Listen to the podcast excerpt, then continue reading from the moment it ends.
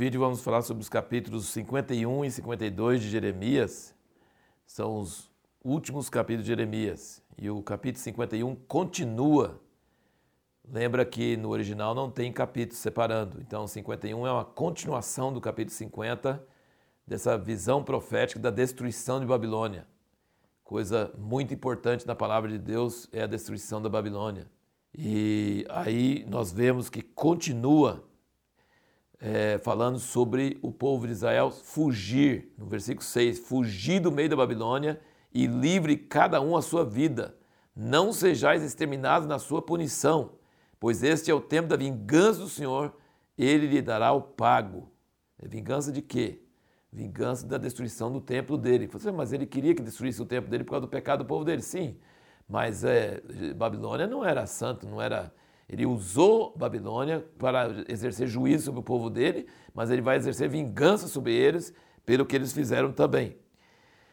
E você tem que saber a hora certa, né? Você tem que saber a hora certa. E aqui está dizendo a hora certa é fugir do meio da Babilônia. Porque senão vai vir a vingança sobre ela e você vai fazer parte dessa vingança.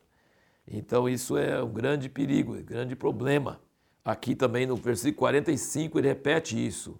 Sai do meio dela, povo meu, e salve cada um a sua vida do ardor da ira do Senhor. É muito importante ouvir a palavra profética, é, entender os sinais dos tempos. Eu tenho lido muitos livros sobre o Holocausto e sobre os anos antes do Holocausto ali na Alemanha, e tinha chance, tinha sinais muito fortes de, do que viria, mas ninguém podia saber o que viria mesmo.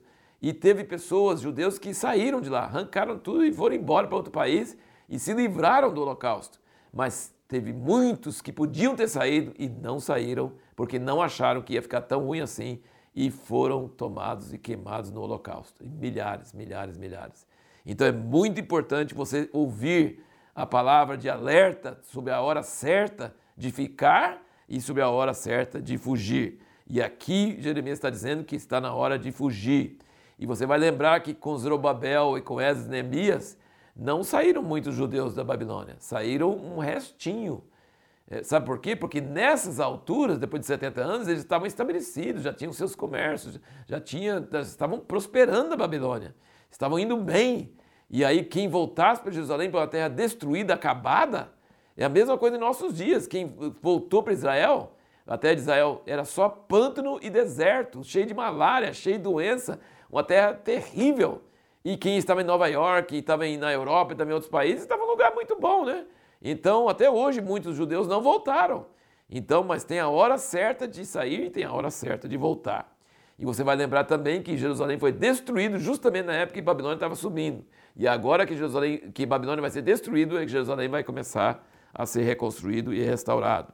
É exatamente proporcional, né? no sentido contrário.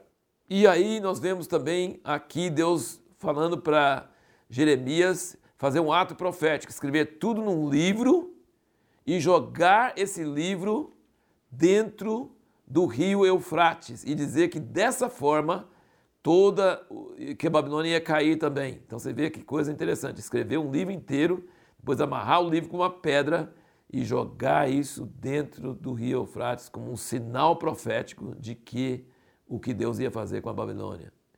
E ele fala no versículo 53: Ainda que Babilônia subisse ao céu, ainda que fortificasse a altura de sua fortaleza, contudo de mim viriam destruidores sobre ela. Então você vê, subir ao céu, desde a Torre de Babel, essa é a intenção. Essa é a ideia de Lúcifer, né? A ideia de Lúcifer é querer ser, subir ao céu, ser semelhante ao Altíssimo. E aí Deus está falando que ele vai derrubar e destruir. E aqui em vários versículos você vai ver que está falando sobre a vingança de Deus sobre Babilônia pelo que, por tudo que ela fez com Israel.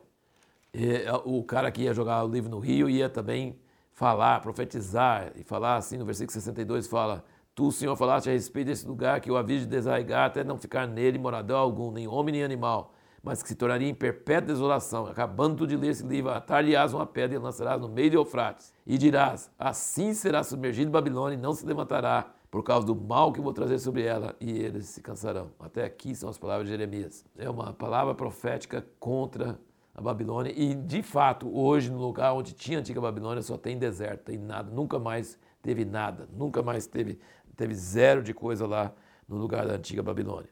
O capítulo 52 é uma repetição de 2 Reis 25 e de 2 Crônicas 36. É, coisas muito importantes na Bíblia são repetidas várias vezes. Nesse caso, são três vezes, né? Três citações quase das mesmas coisas.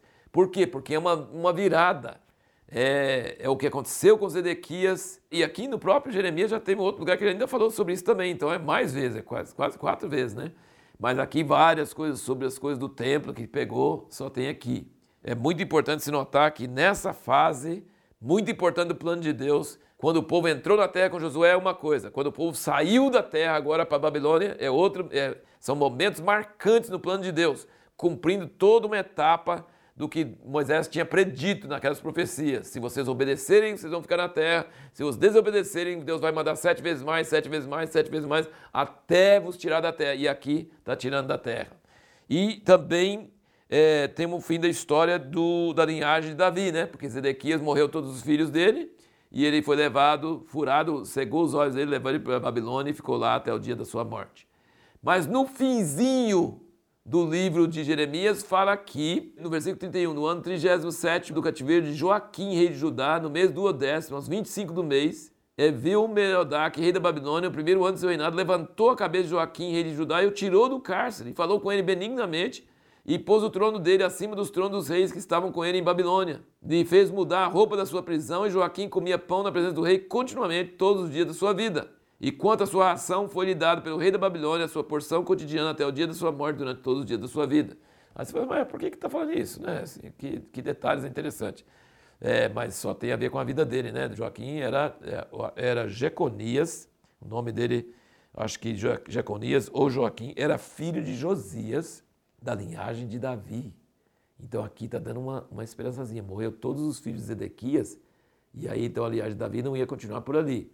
Mas aqui, pela linhagem de Joaquim ou Jeconias, ia.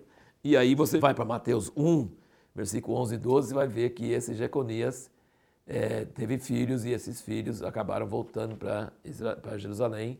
Entendeu? Então a, a linhagem de Davi, que Deus jurou para Davi que da linhagem dele não ia faltar descendente, e Deus zelou, mesmo em meio de toda essa confusão, mas Deus está zelando para que essa linhagem seja preservada. Isso é maravilhoso saber. Então, terminamos o livro de Jeremias e a pergunta que nós vamos fazer no próximo vídeo, que começa o livro de Lamentações, Lamentações de Jeremias, é, a pergunta é óbvia: qual a importância do livro de Lamentações?